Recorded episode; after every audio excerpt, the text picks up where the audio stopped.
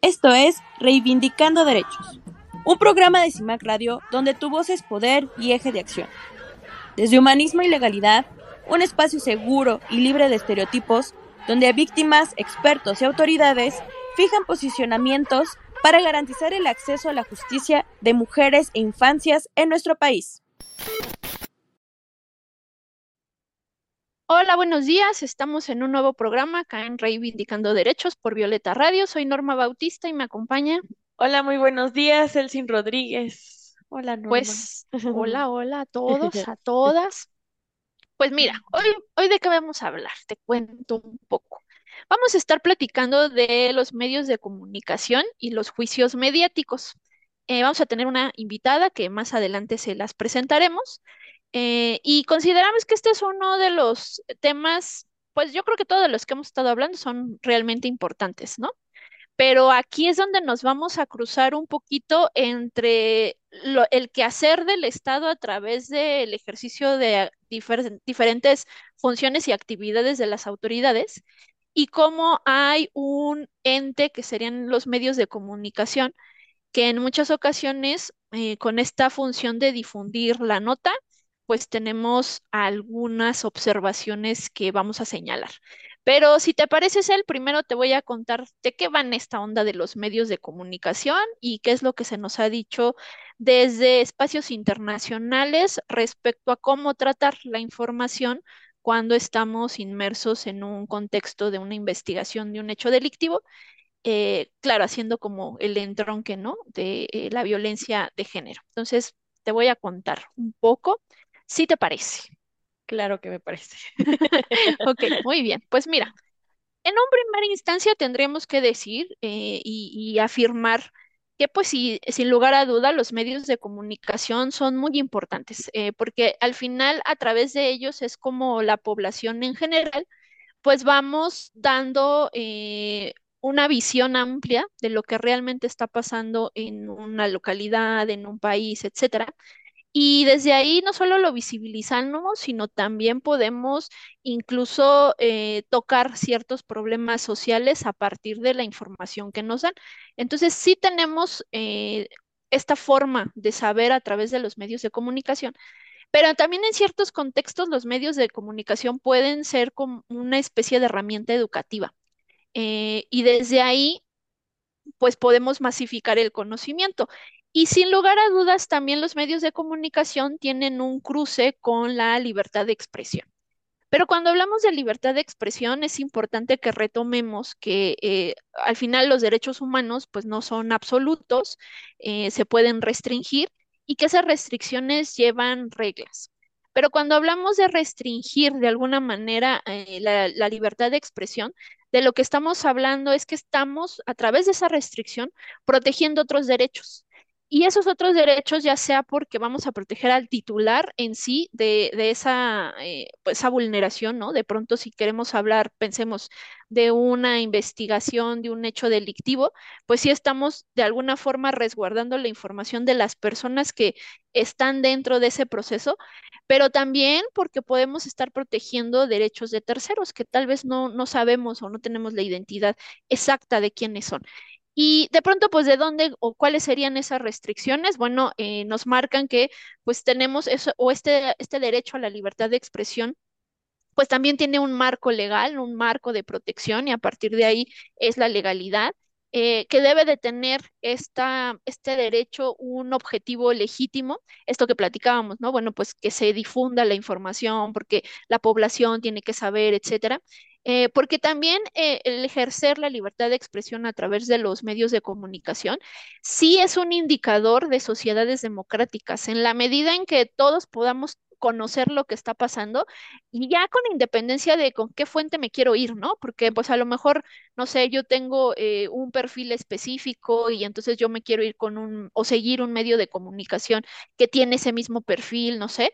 Eh, pensámoslo como, como en este posibilidad o estos abanicos de posibilidades de cómo podemos acceder a la información, pues de pronto eh, habla de que mientras más herramientas tengamos, pues mejor será esta visión democrática, porque entonces ya uno elige dónde quiere informarse. Pero cuando ni siquiera tenemos eso es porque precisamente pues no estamos dejando que la información fluya. También se habla de que pues la información que nosotros estemos manejando sea proporcional, ¿no? Eh, no, no de pronto difundir cosas que no son, que no son ciertas, ¿no? A partir de nada más buscar eh, los titulares y demás, ¿no? Que eso lo vamos a ver eh, más adelantito. Pero también lo que estamos haciendo a través de esta restricción de derechos eh, a partir de la libertad de expresión no, no es nada más irse a la censura, porque esas ya son como los casos más extremos, sino lo que estamos hablando acá es estamos protegiendo ataques a la moral, estamos protegiendo la vida privada, eh, los derechos de terceros, como lo mencionábamos, o eh, pues también estamos tratando de evitar que se cometa algún hecho delictivo o que se perturbe el orden público. Y insisto, son reglas que se van pautando a partir de este ejercicio que tenemos como individuos, pero también hay un quehacer del Estado. El Estado también le corresponde, pues, garantizar que la información que nos llegue a todas y todos eh, los que estamos en eh, o formamos parte de, de una sociedad, pues que se refleje la realidad de lo que está sucediendo y que a partir de ahí, pues en algunos contextos podamos coadyuvar a la cultura general. Y ya en, ya en, el análisis un poco más profundo en relación a, a este derecho y que se relaciona, insisto, con los medios de comunicación, pues organismos de defensa de derechos humanos han emitido pronunciamientos eh, en relación a cómo de pronto podemos difundir eh, la información, ¿no? Y, por ejemplo, la, la Comisión de Derechos Humanos de la Ciudad de México refiere que dentro de una sociedad democrática, pues de pronto si vamos a tener un hecho que vamos a hacer público por distintas circunstancias, pues también se debe de acompañar de evidencias, porque eh, si estamos hablando de víctimas, ¿no? Estamos dando información sobre víctimas, eh, pues de pronto no podemos hacer un ataque sin ningún tipo de fundamento. Entonces, por eso es que sí, está esta posibilidad de hablar de lo que está sucediendo, pero no trastocando, y ahí era donde hacíamos este entronque, trastocando los derechos de otras personas.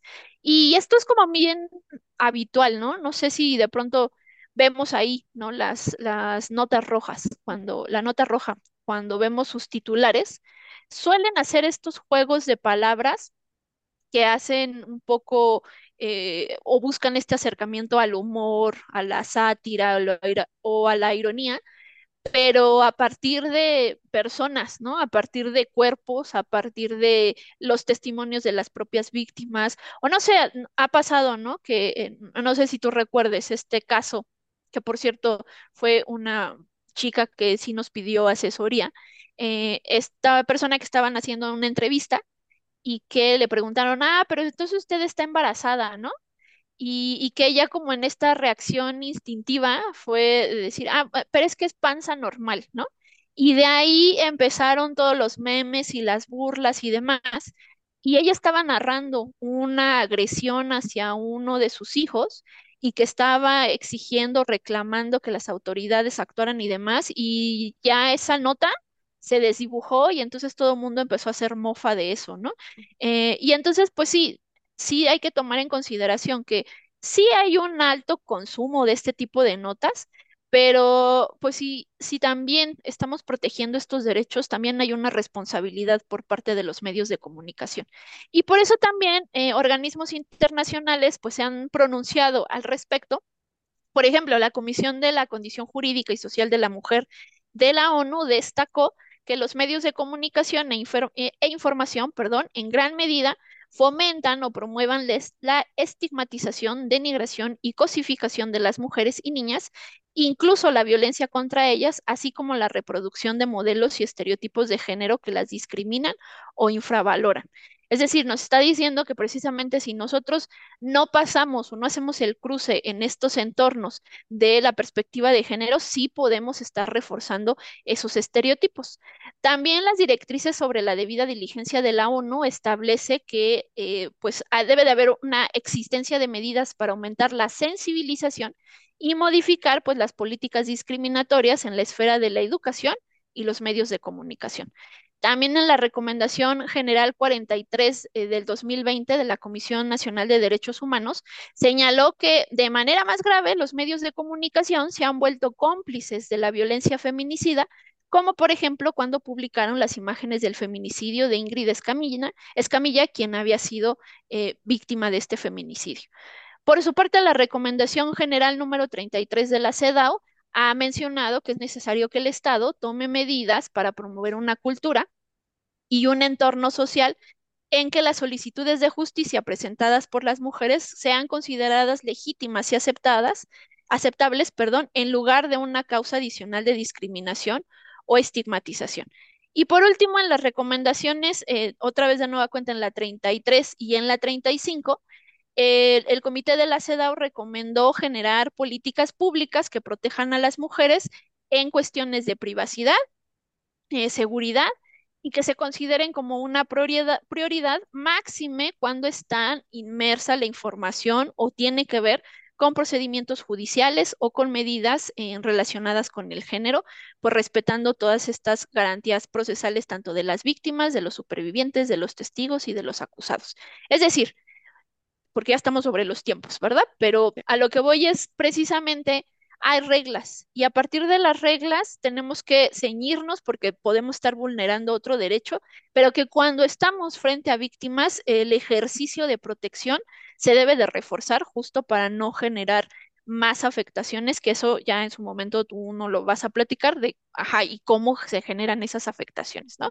Pero creo que estamos sobre los tiempos, ¿te parece si hay pausa, ¿no? Sí, sí, vamos a nuestro primer corte comercial y regresamos a este su programa Reivindicando Derechos. En CIMAC Radio queremos escucharte. Comunícate con nosotras al 55 60 60 55 71 55 60 60 55 71 y déjanos conocer tus opiniones sobre nuestra programación.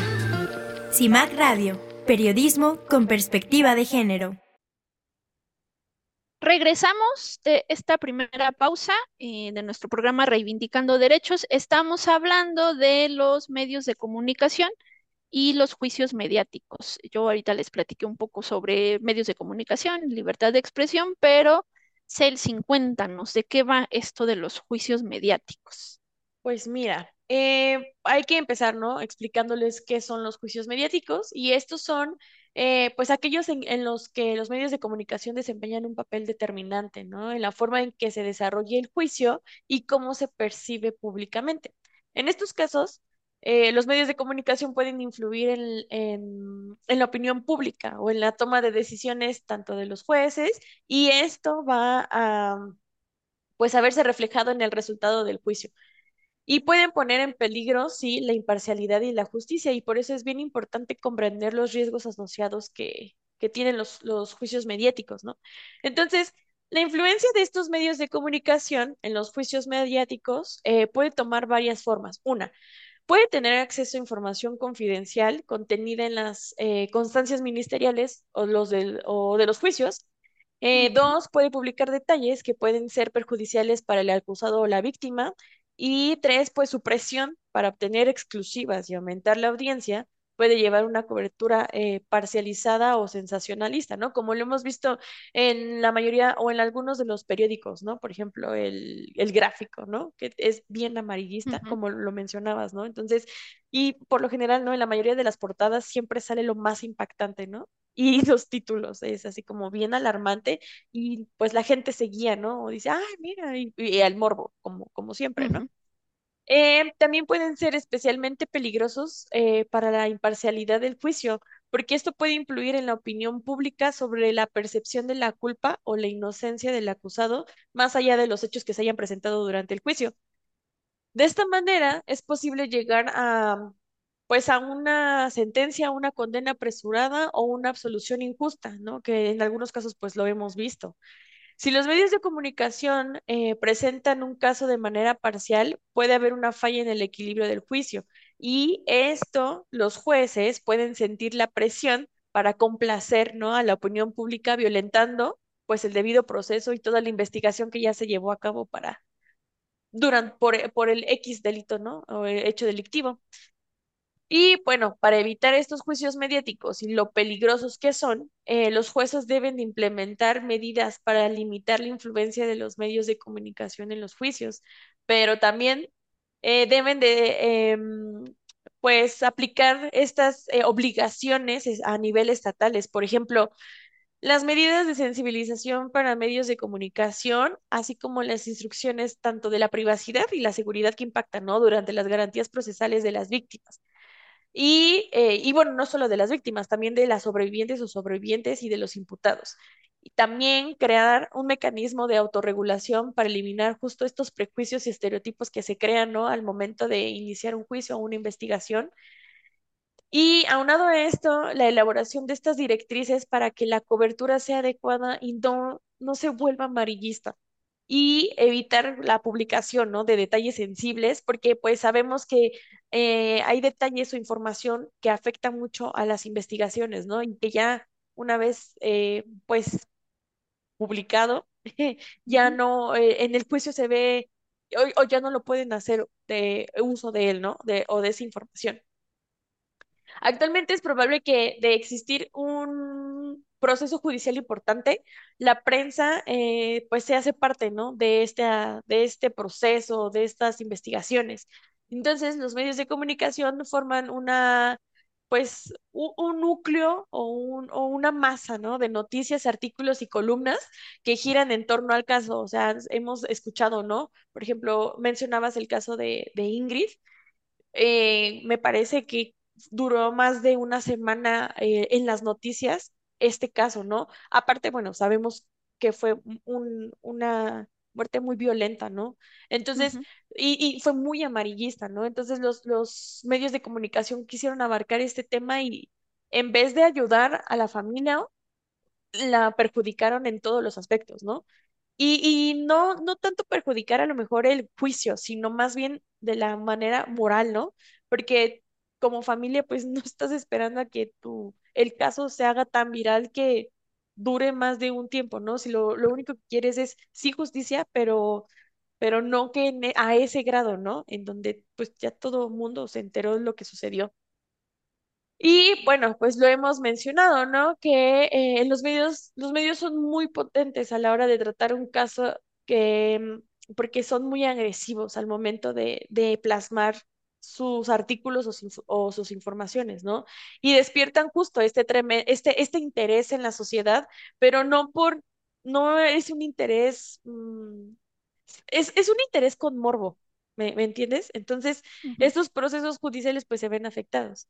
Y entonces todo lo anterior, eh, si no se entiende como un problema, eh, la sociedad, o un problema que más bien la sociedad ha generado, eh, o no, o la sociedad misma no se preocupa por la justicia, pues, que debería de existir en su país, siempre, siempre, eh, bueno, o, o más bien, planteándolo de otra forma, si la, si la sociedad le interesara que, que en su país hubiera justicia, todo esto sería un aspecto positivo, ¿no? Y entonces no tendremos que estar hablando justo de estos temas. Sin embargo, pues sabemos, ¿no? Que el que juzga o el que condena a un imputado, sin antes em, haber dictado una sentencia, podría entenderse como algo desfavorable. ¿Y por qué?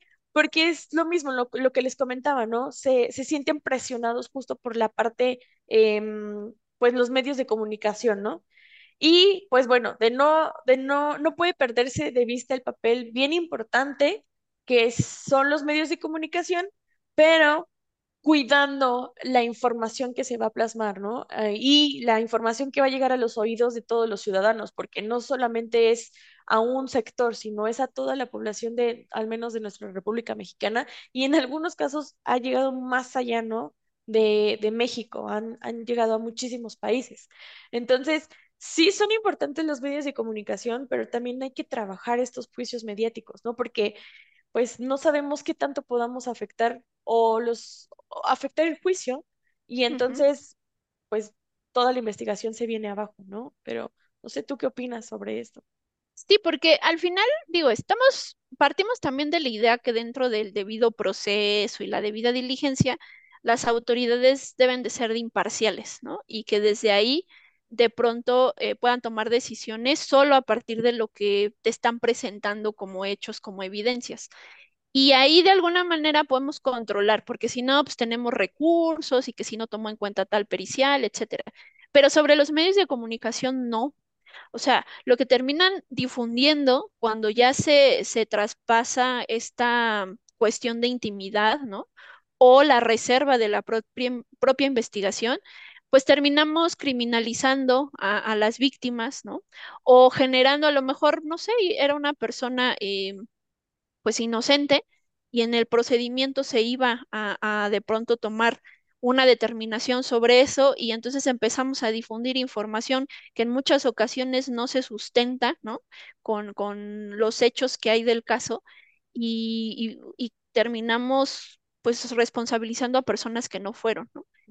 o, o en los extremos que, que mencionábamos, criminalizar a las víctimas. Y parecería que es algo trascendental. No estamos diciendo que no debería de existir la libertad de expresión. Lo que estamos diciendo es que necesitamos que tengan esos controles porque la información que surge de una investigación ministerial por un hecho delictivo o por una violación a derechos humanos es tan particular que sí se puede contaminar y si se contamina, se contamina todo y ya no podemos llegar a las últimas instancias.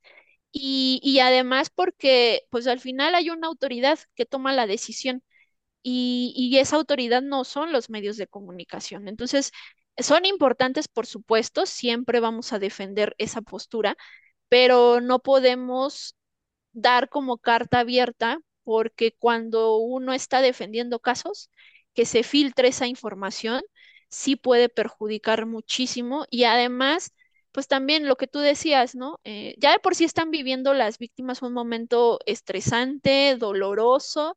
Y todavía tener que estar viendo a su familiar, ¿no? Como en el caso de Ingrid, estarla viendo como, como eh, e- ese cuerpo doliente, eh, estarlo viendo en todos lados, que todo el mundo esté hablando de él y que además se termine, que esa misma información que da la familia dentro de la investigación sirva para no solamente de alguna manera culpabilizar a la víctima, sino también evidenciar o justificar por qué la, represión sobre ciertos colectivos, que también fue el caso de Ingrid, ¿no? De decir, bueno, sí, pero ella ni siquiera era feminista, porque nos metimos a su perfil de Facebook y ahí decía que no apoyaba a las feministas y entonces desacreditar todo un movimiento cuando más allá de eso estamos hablando de un feminicidio, estamos hablando de un hecho delictivo que pues deberíamos de tratarlo con, con la importancia que es y el resguardo de esa información para poder llegar a las últimas instancias, ¿no? Pero bueno, eh, andamos ya sobre los tiempos. Entonces, vamos a hacer nuestro segundo corte eh, para darle la bienvenida a, nuestra invitada. Estamos en Reivindicando Derechos a través de Violeta Radio. Regresamos. En CIMAC Radio queremos escucharte. Comunícate con nosotras al 55 60 60 55 71 55 60 60 55 71 y déjanos conocer tus opiniones sobre nuestra programación. CIMAC Radio, periodismo con perspectiva de género. Regresamos de nuestro segundo corte comercial a este su programa Reivindicando Derechos. Eh, Norma. Pues hoy, como les platicábamos, les adelantábamos, tenemos una invitada. eh, le agradecemos mucho que nos acompañe Jord- Jordana González. Les voy a leer su semblanza.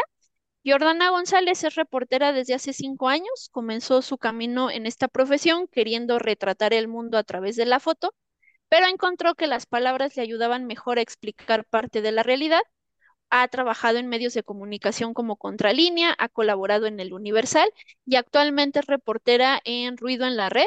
Se ha especializado en documentar casos de violencia de género en universidades públicas y en instituciones culturales como el INVAL, así, eh, así como documentar violaciones a derechos humanos, de defensa del territorio y temas relacionados con la Ciudad de México. Muchísimas gracias por acompañarnos, Jordana. Muchas gracias a ustedes, Norma Celsin. Pues bien, vamos a dar entrada. Estamos hablando, Jordana, de los medios de comunicación y los juicios mediáticos. Entonces, por ahí tenemos preguntitas que hacerte. Celsin, adelante. Hola. Eh, bueno, yo tengo una pregunta. Cuando se hace un reportaje, mm, ¿cómo se busca comunicar esto o esta información? Bueno, siempre eh, el objetivo de hacer un reportaje es eh, justo eh, retratar un pedacito de la realidad, los problemas sociales y se dice que se busca llegar a la verdad, pero creo que sería como un poco soberbio decir eso porque pues hay muchas, ¿no? Como percepciones de la verdad, pero em, siempre me parece que el periodismo y al hacer una investigación, un reportaje, una nota, siempre el fin es explicar algo, una, un, un problema social, eh, dudas que tenga la sociedad y pues eso, me parece que la principal, el principal objetivo es explicar parte de este mundo que habitamos. Ok. Gracias. ¿Y hay reglas desde tu profesión? ¿Hay reglas para difundir la, la información. Eh, es decir, desde una visión práctica, ¿no? Eh, por ejemplo, cuando luego de pronto nos dicen, a ver, haz un ensayo, ¿no? Y nos dicen, los ensayos tienen esta parte, así, ¿no? Pero de forma práctica, ¿ustedes tienen como eh, lineamientos, reglas? Em, quizá puedo hablarlo un poco desde la ética periodística. Ajá. Como em, siempre, bueno, desde mi experiencia y lo que me enseñaron eh, también desde que inicié en esto del periodismo en Contralínea y ahora en Ruido en la Red, siempre eh, es privilegiar las historias, pero siempre con respeto a las personas, con mucho, mucho respeto. No he aprendido que pues no se trata de privilegiar lo, lo, lo que se conoce como amarillismo, ¿no? Eh, siempre dirigirnos a las fuentes, a las personas que consultamos, de las personas con quienes eh, nos cuentan sus historias con mucho respeto. Y en específico, cuando he tratado temas de género, trato siempre de que las mujeres que me han contado que han sido víctimas de algún tipo de violencia sexual, sobre todo, eh, no revictimizarlas, ¿no? O sea, siempre decirles, acercarme eh, a ellas diciéndoles que pues van, o sea, ellas van a hablar de lo que, con lo que se sientan seguras y nunca eh, que se sientan incómodas, que, que revivan otra vez lo que, lo que vivieron, ¿no? O sea, siempre desde el respeto, eh, la solidaridad, privilegiando la historia de ellas sobre los agresores, por ejemplo. Y eh, también algo muy importante en el periodismo es que siempre se tiene que contrastar toda la información con, con el objetivo de que se llegue a la, a la objetividad, ¿no? Porque tampoco creo que el periodismo sea objetivo porque siempre estamos posicionados desde un lugar. Mm. Entonces, sí, siempre, y creo que sí, eso sería una regla, siempre tratar de contrastar toda la información para que al fin, aunque sí estemos posicionados al escribir y al investigar, al final quien lea tenga su criterio, como mostrar los hechos y al final que las personas también decidan cómo posicionarse. Y entonces, al momento de que se cubre una nota periodística de la violencia, ¿estos temas de violencia son redituables? Ay, lamentablemente me parece que sí.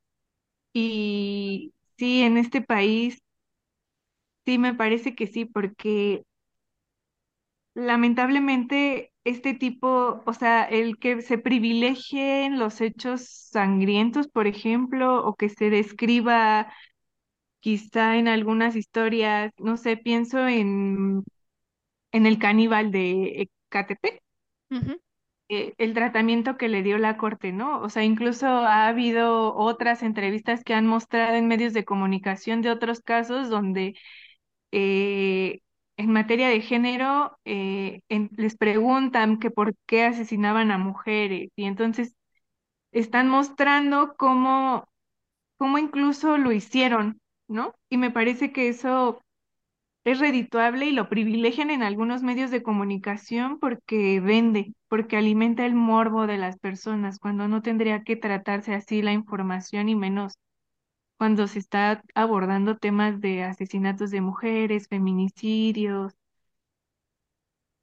Sí, me parece que justo es, es redituable porque alimenta el morbo y entonces lo que privilegia ni siquiera es lo periodístico ni la historia de las mujeres o las personas de las que estemos hablando, sino lo que quieren es que haya clics, es que haya vistas, incluso eh, con algunos titulares que no sé, eh, recuerdo mucho que se dice mucho en como a manera de broma que se ponía en la nota roja, ¿no? Matóla, violóla, entonces, que justo apelan más a, al hecho sangriento, a la muerte, que en sí el problema, ¿no? Que el punto, me parece, sería evidenciar la problemática sin revictimizar a, a quienes estamos entrevistando Claro. o de tema que estamos hablando. Y, ¿sabes? A- a- a- de pronto nosotras, bueno, eh, yo, yo que soy abogada, sin que de alguna manera está ligada al derecho penal. A veces luego nos suele pasar mucho, ¿no? Así como eh, en la nota dijeron, eh, y puso una demanda penal y así de, ah, no se dice demanda penal, se dice denuncia, ¿no? Pero eso es también como mucho el, el- la cuestión que nosotros ya traemos de formación. Pero desde una formación como periodista, ¿existe una preparación previa de ustedes sobre un proceso de una investigación ministerial o sobre un juicio? Pues eso debería de ser lo óptimo. Sin embargo, por ejemplo, yo ya que estuve en como en contralínea, que es periodismo más reposado, más de investigación, más especializado, y por otro lado, eh, pues ya también experimenté el periodismo de diario, me parece que quienes tienen esa posibilidad de prepararse son más los, justo los de investigación porque el diarismo es muy inmediato. Entonces, incluso si los, no sé, si se estuviera en una conferencia y los propios funcionarios desconocen este lenguaje como muy técnico de abogados, quizá, o, o quizá los reporteros no lo entendieron justo por la falta de profesionalización, pues se repiten estos, eh, estos errores en las notas. Aunque em, ahorita mismo pensando, Me parece que si bien no somos abogados o abogadas, sí tendríamos que tener este acercamiento quizá con ustedes que saben de estos términos para no cometer estos errores. Pero sí sigo insistiendo en, en el periodismo de diario, que son las notas que leemos casi siempre en los portales y, e y- e incluso en las notitas que están en, en los periódicos impresas, no, o sea, no hay tiempo como para buscar entrevistas. y preguntar, ¿no? Como, oye, estoy, eh, ¿qué significa esto? O ¿qué significa este proceso que está llevando tal persona? O si estoy usando el término correcto, aunque sí deberíamos de usar los términos correctos por precisión, ¿no? Y que la precisión también es bien importante en el periodismo, porque incluso en los manuales, en algunas teorías del periodismo, se habla mucho de la precisión y, y la síntesis, pero sí me parece que, eh, pues, sí no hay tiempo como para profesionalizarse, pero me parece también que por interés propio deberíamos de meternos a las leyes, a cursos, ¿no? Por ejemplo, cuando he trabajado, cuando me metí a trabajar temas de género, sí, sí buscaba meterme a cursos sobre, con, y sobre todo con abogadas para entender la legislación nacional, la internacional, ¿no? Como qué es esto de la Convención Belém do Pará, como incluso también con los derechos indígenas, pues también hay eh, leyes que protegen a nivel internacional, ¿no? mm, ok. Y bueno, ahora, eh, sin poner en riesgo las fuentes eh, que ustedes manejan, mm, ¿de dónde sale esta información que tiene que ver con las investigaciones ministeriales o los juicios? En mi experiencia, eh, esos documentos también los obtenemos mucho de las fuentes, de las personas de las que estamos tratando el caso. Pero hay formas justo de proteger a estas fuentes. Pueden llegar esos documentos mediante filtraciones o fuentes que ya se han cultivado durante muchísimo tiempo. Y para no ponerlas en riesgo, por ejemplo, se ponen, em, no sé, hay, hay una cosa en el periodismo que se llama entrevista off the record y esa persona em, te puede dar la información o dar pistas de dónde obtener la información y tú ya seguir esa ruta, ¿no? O sea, por ejemplo, eh, decir, hay tal caso de corrupción o tal caso de feminicidio o tal. Y entonces nos pueden ir dando pistas y nosotros solicitándolas a, a las autoridades competentes, así obtener la información. O con las mismas fuentes, pero no, si, o sea, si tenemos los documentos, poner que es un documento que tenemos en nuestro poder y, por ejemplo, em, no sé, en los casos de violencia sexual, que usualmente si tenemos nuestro, los documentos que lo demuestran, pero no podemos publicarlos porque eso afectaría el proceso de investigación, entonces el documento no se publica porque se tiene en mente que el proceso de investigación puede ser afectado. Y solo se pone que sí lo tenemos para que dé sustento a la investigación. Ah, ok. Mm, ya. Yo entonces preguntaría, eh, ¿tú consideras con tu experiencia y con lo que has podido eh, trabajar en estas materias que estamos informando bien sobre los temas de violencia de género y sobre las investigaciones que se hacen, con la reserva de, bueno, pero tal vez esta fuente solo me dio esta información, pero tú nos has mencionado que hay cosas que se confrontan. ¿Tú dirías o podrías decirnos si, si de verdad estamos informando de manera correcta? Me parece que ha habido un gran avance en los medios de comunicación al manejar los, los casos de violencia de género, pero justo me parece que ese avance ha sido por la reportera, ni siquiera por el interés de, de los dueños o los editores de los medios de comunicación, que en su mayoría son hombres, ¿no? Por ejemplo, y que pues no tienen esta perspectiva de género. Entonces me parece que Y hay que también ha habido más medios de comunicación que se han profesionalizado en, en documentar y hablar sobre mujeres y violencia de género, ¿no? Por ejemplo, La cadera de Eva o ciertas notas. eh, eh, es que sí, insisto que la mayoría de, la, de las de la de lo que está documentado viene en materia de género, como, ¿ya qué me refiero con bien? Como privilegiar la historia de las víctimas eh, no revictimizándolas, no culpabil- culpabilizándolas, ¿no? Como sal, eh, privilegiar eh, que una mujer salió en la noche y que por eso fue asesinada, más bien privilegiar la historia de ella y decir que pues fue un hombre quien decidió por su propia cuenta pues cometer este delito, ¿no? Y también contra, o sea, em, buscando que esa información nos la den especialistas que de verdad sepan sobre la materia, ¿no? Porque tampoco es que nosotros podamos eh, emitir juicios de valor, pero sí llegar a conclusiones a partir de, de las entrevistas que hacemos con especialistas.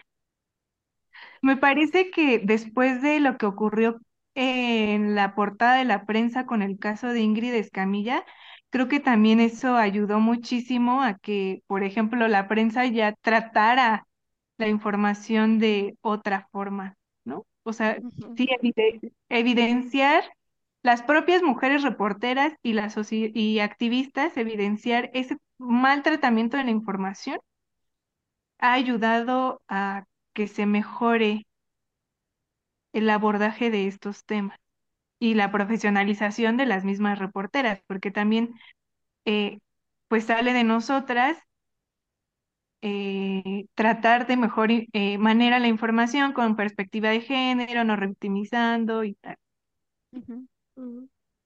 Y entonces, al momento de mm, pues plasmar la información sobre este tipo de, mm, de, de este tipo de violencias, ¿qué errores detectarías tú que se cometen?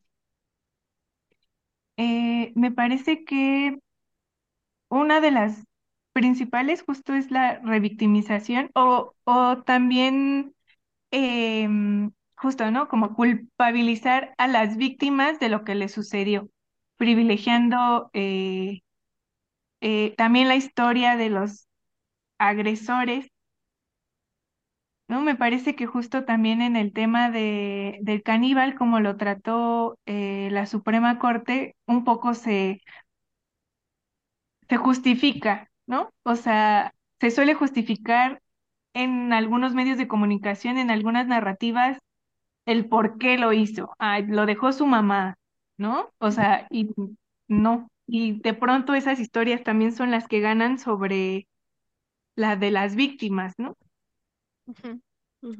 Sí, que justo, justo esa era nuestra otra pregunta, ¿no? Desde tu visión, ¿qué vende más, si la víctima o el agresor?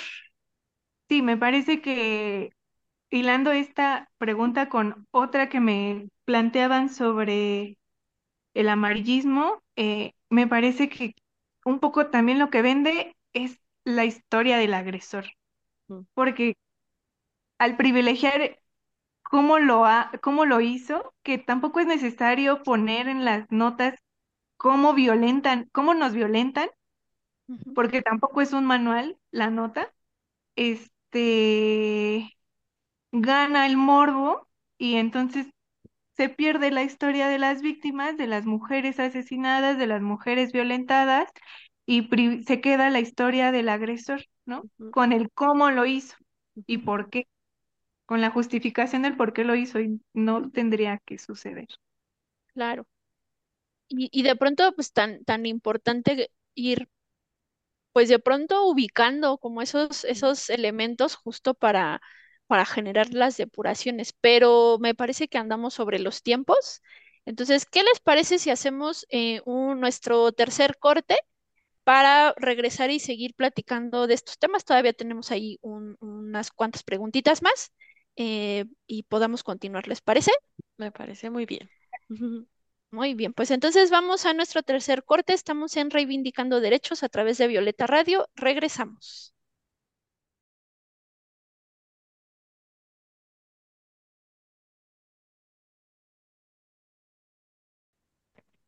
Regresamos de nuestro tercer corte comercial a este su programa Reivindicando Derechos. Estamos platicando sobre los juicios mediáticos y los medios de comunicación.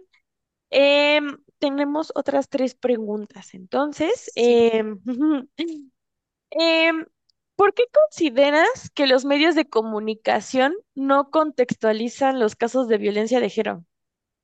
Como que los tratan muy generales, ¿no? Como Ajá, un feminicidio más. sí, exacto, justo. Sí, ajá, sí, ¿por qué, por qué no, por qué no los amplían más y por qué nada más como que los engloban en uno solo? Me parece que es por la falta de sensibilización en materia de género. Como que en los medios de comunicación también se privilegia mucho los números, ¿no? Como quizá con el fin justo de generalizar, pero me parece también que no se, se pierde la historia de cada mujer violentada, ¿no? Que es lo importante, rescatar sus historias, no englobarlas en que ya son Y, y me parece que no solo ocurren los temas de, de violencia de género, sino también en los, en las desapariciones, en los muertos, en las víctimas incluso de, de algún siniestro, como que se habla de ya van tantos muertos en lo que va del año, pero eso no profundiza en la problemática, solo pareciera que son números, ¿no? Y no personas que perdieron su vida, que tenían sueños, que les fueron arrebatados, su- sus proyectos de vida. Y eh, sí, me parece que es una falta de sensibilización, de humanización y eh, la profesionalización. Y sí, de, de los dueños de comunicación, de los editores, incluso a veces de los propios reporteros. Y vuelvo también al tema de la inmediatez, porque, y de, y del que es más redituable, ¿no? O sea, quizá porque también privilegian más los clics que se, que se venda la información, ni siquiera se ve ya como algo social, ¿no? Se ve como el periodismo como una industria que tienes que estar eh, publicando 10 notas diarias. Y entonces tampoco los reporteros pueden o reporteras pueden profundizar en cada caso porque ya te están pidiendo otra nota de otra cosa. Pues no, sí está complicado así, ¿no? Pero, y entonces justo con esto que nos estás platicando, que, eh, que de pronto eh, hay ciertas cuotas por cubrir, entonces también podríamos decir o, o nos podrías eh, pues orientar en saber si en los medios de comunicación entonces hay líneas editoriales específicas. Sí, todos los medios de comunicación tienen una línea que los reporteros deben seguir. Entonces, por lo tanto, por estas líneas editoriales, porque hay intereses económicos de por medio, este, pues privilegian algunas informaciones y otras las dejan a un lado. O, o en una misma nota, quizás se puede privilegiar la mayoría de las veces el discurso oficial de los sucesos y no la problemática en sí, que es lo que tendría que privilegiarse, ¿no? Para que la gente lo conozca, para que quizá eh, los gobiernos eh, se enteren de, eh, del- de la problemática y de qué tan grave es, como son los feminicidios quizá, o la violencia de género en las universidades, em, y poder atacar desde políticas públicas, ¿no? Es- estas, estos problemas. Mm. Y pues sí, casi siempre se lee en los medios grandes la, la versión oficial. Entonces así también se eh, desvaloriza o sí, le gana más este discurso. No sé, pienso mucho en el discurso de AMLO en donde eh, ataca discursivamente a las compañeras feministas y quizá pueden cabecear con su declaración mientras y, y mientras que tampoco lo critican ese discurso, ¿no? ujú, Y lo contrastan con quienes es de, con, con las compañeras feministas, ¿no? Como de, oye, ¿tú qué piensas de que Andrés Manuel está diciendo esto? Que lo están atacando mediante sus, mediante las me- mediante las protestas, ¿no? Y gana más el discurso oficial que el de las compañeras, que en realidad ni siquiera está en contra, eh, estamos en contra de el señor presidente, ¿no? Sino eh, Estamos en contra de las miles de mujeres desaparecidas, asesinadas, violentadas y que el gobierno está haciendo muy poco para que esto deje de ocurrir. Claro. Sí, ¿no? Y como lo hemos estado platicando en muchos, en casi todos los programas, ¿no? El Estado sigue sin hacer lo que tiene o lo que le, o lo que necesita, ¿no? Porque si, si lo hicieran no tendríamos por qué estar justo hablando de estos temas, ¿no? Exacto. Pero entonces, de- desde tu experiencia, ¿qué nos sugieres o qué podríamos hacer para mejorar la comunicación en los casos de violencia? O sea, que no sea tan impactante o no sea, no lleguemos al, al, al amarillismo, ¿no? Al morbo, como en muchos casos. Me parece que em, sí, apostarle justo más a la especialización en estos temas que los medios, y, pero en, y, y concientización, o sea, no nada más hacia los reporteros, sino desde la cabeza de los medios de comunicación, porque al final de cuentas me parece que ellos, en, en en el periodismo de investigación se habla mucho de que el reportero de investigación es quien pone su agenda, pero en realidad son los dueños de comunicación quienes eh, deciden qué es lo que va a entrar y qué no y de qué forma. Entonces sí me parecería eh, mejor que esta profesionalización no solo se diera en los reporteros, en las reporteras, sino también desde los dueños de comunicación y que dejen de privilegiar el dinero sobre la información. Ok, pues yo creo que eh, nos has dado mucha información que de pronto eh, e- es útil obviamente para quien nos escucha, pero también me parece, salvo Celsin, eh, que, que me corrija, ¿no? Pero me parece que también nos has dado un poco de esperanza.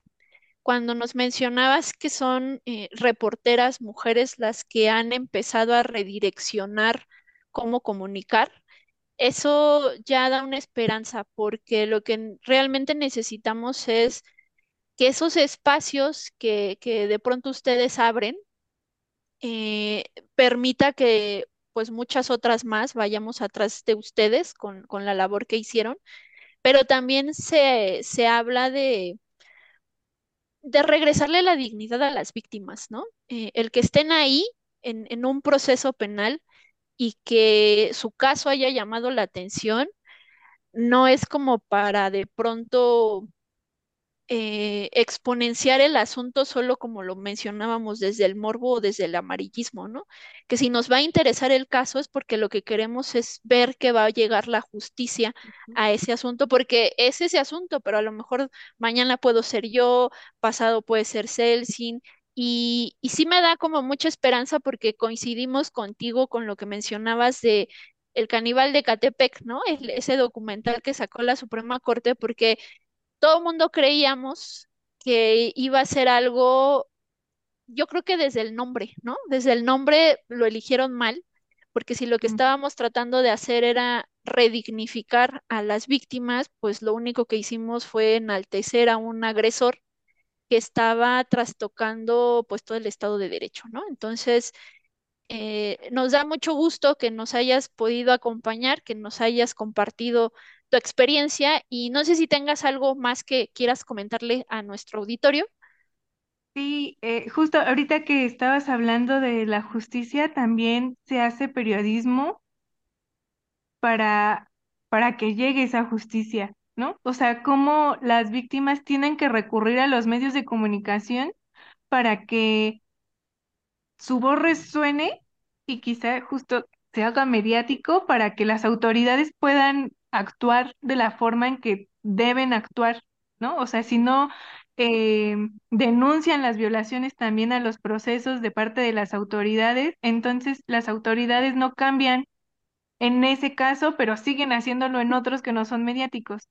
Pienso mucho en las compañeras del Politécnico que sí denunciaron en el Poli, también en la Fiscalía Capitalina, pero, o sea, en la Fiscalía también las, no las trataron como debían, soltaron al agresor por no tener las suficientes pruebas, a pesar de que estaban las más de 20 mil fotografías de mujeres alteradas con fines sexuales y este, o sea, si no se hubieran acercado a los medios de comunicación y a Olimpia, entonces su caso hubiera sido un caso más archivado, ¿no?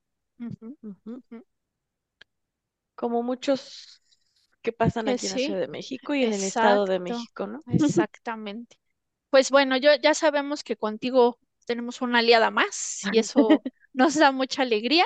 Te damos Sí. pues las gracias por haber estado con nosotras. Esperamos que no sea la única vez que nos acompañes acá para que platiquemos de otros temas. Te, te dejamos la puerta abierta. Ojalá que no sea así.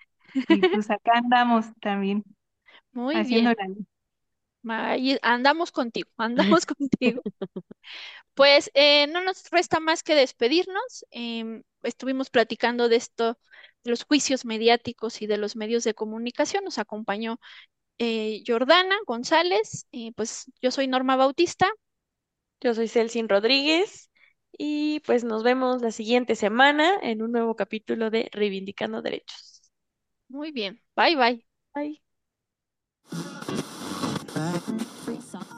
Esto es Reivindicando Derechos, un programa de CIMAC Radio donde tu voz es poder y eje de acción. Desde humanismo y legalidad, un espacio seguro y libre de estereotipos, donde víctimas, expertos y autoridades fijan posicionamientos para garantizar el acceso a la justicia de mujeres e infancias en nuestro país.